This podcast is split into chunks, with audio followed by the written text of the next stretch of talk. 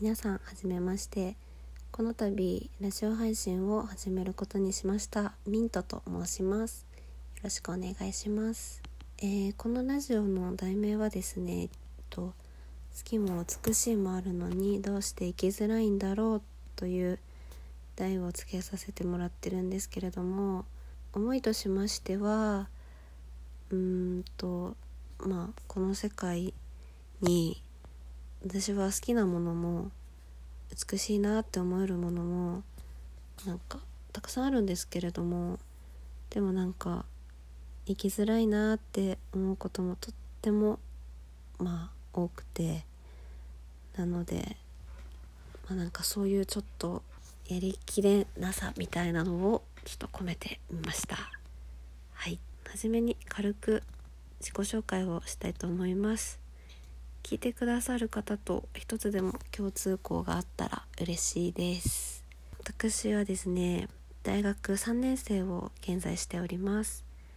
性格を一言で言うとひねくれ者ですかね。うーん。問題ですね。はい。好きなものは音楽が好きでと結構ね何でも聞くんですけれどもえっ、と、まあ、j p o p もアイドルもアイドルは日本も韓国もって感じなんですけども聞きますしホーロックはメジャーからインディーズまで幅広く聞きます。洋楽は EDM とかからチル系まで聞くしあとはサウンドトラックも結構頻繁に聞きますね。音楽のサブスクアプリのプレイリストをなんか片っ端から見てお気に入りに登録してそれをなんか一曲一曲聴いてって今まで知らなかったけどビビッとくる音楽がないかなって四六時中音楽を流している人間です。他に好きなものは透明なものとあとなんか光が好きです。間接照明とかも好きですしなんか街のネオンサインとかもすごいワクワクして好きです。あとは食べ物だと梅が好きです。基本的に食べ物にあんまり執着がなくて何を食べても美味しいなって思うタイプのなんだろう、まあ、味がわからない人間なんですけど梅に関してはこう味の違いが比較的わかるんじゃないかなと自負してます。はい。えっ、とあと家族構成はですね両親と弟が一人いるんですけれども弟は、えっと、上京して今一人暮らしをしてて私はあの大学受験に失敗してその一人暮らし上京してするっていう夢を叶えられなかったので非常にまあ今ちょっとねコロナとかで大変そうではあるんですけど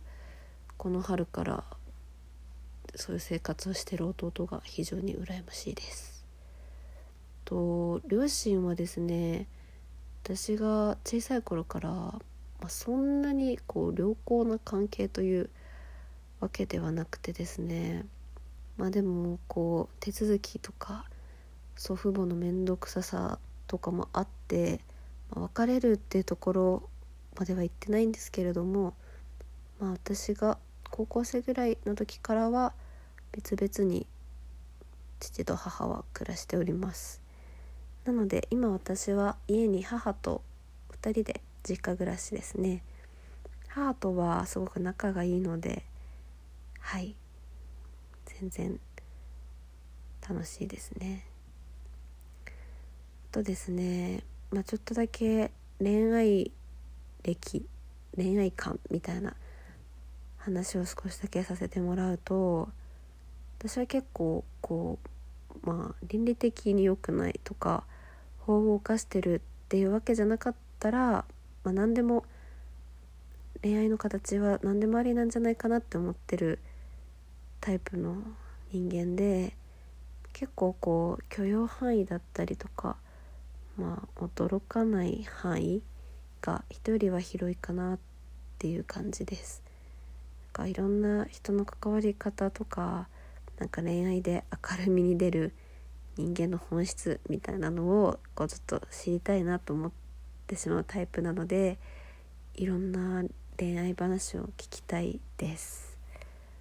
昔からちょっと、うん、軽い軽い恋愛脳みたいな感じだったので結構好きな人とか気になる人は結構常に片思いとかですけどいて恋愛でこう日々を楽しくしたいっていうコンセプトで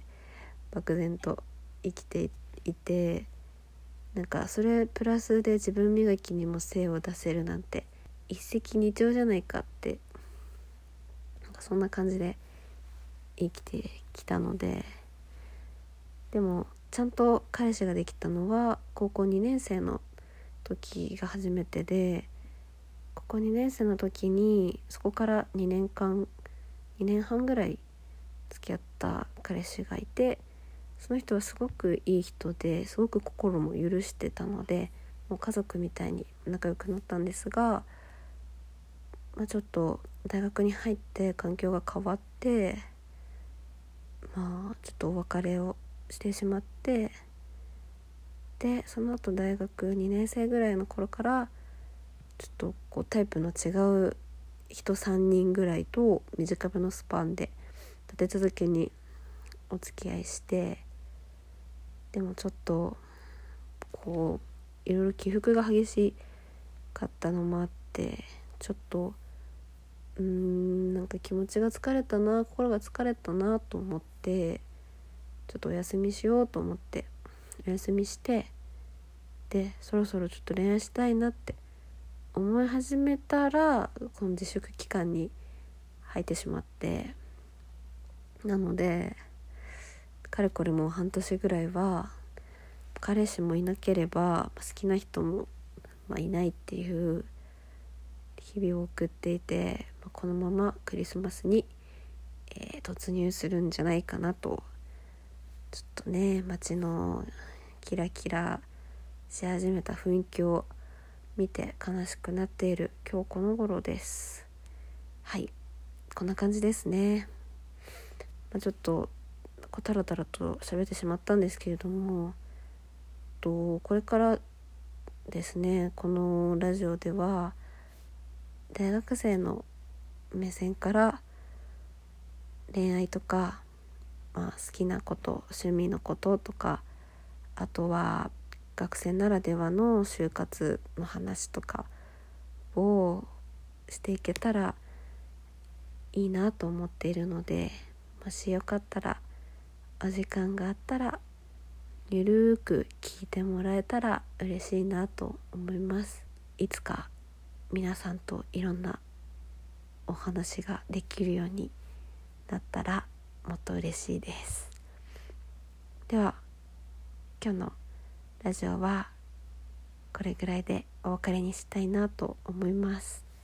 最後までお付き合いいただきありがとうございました。それではまた会いましょう。さよなら。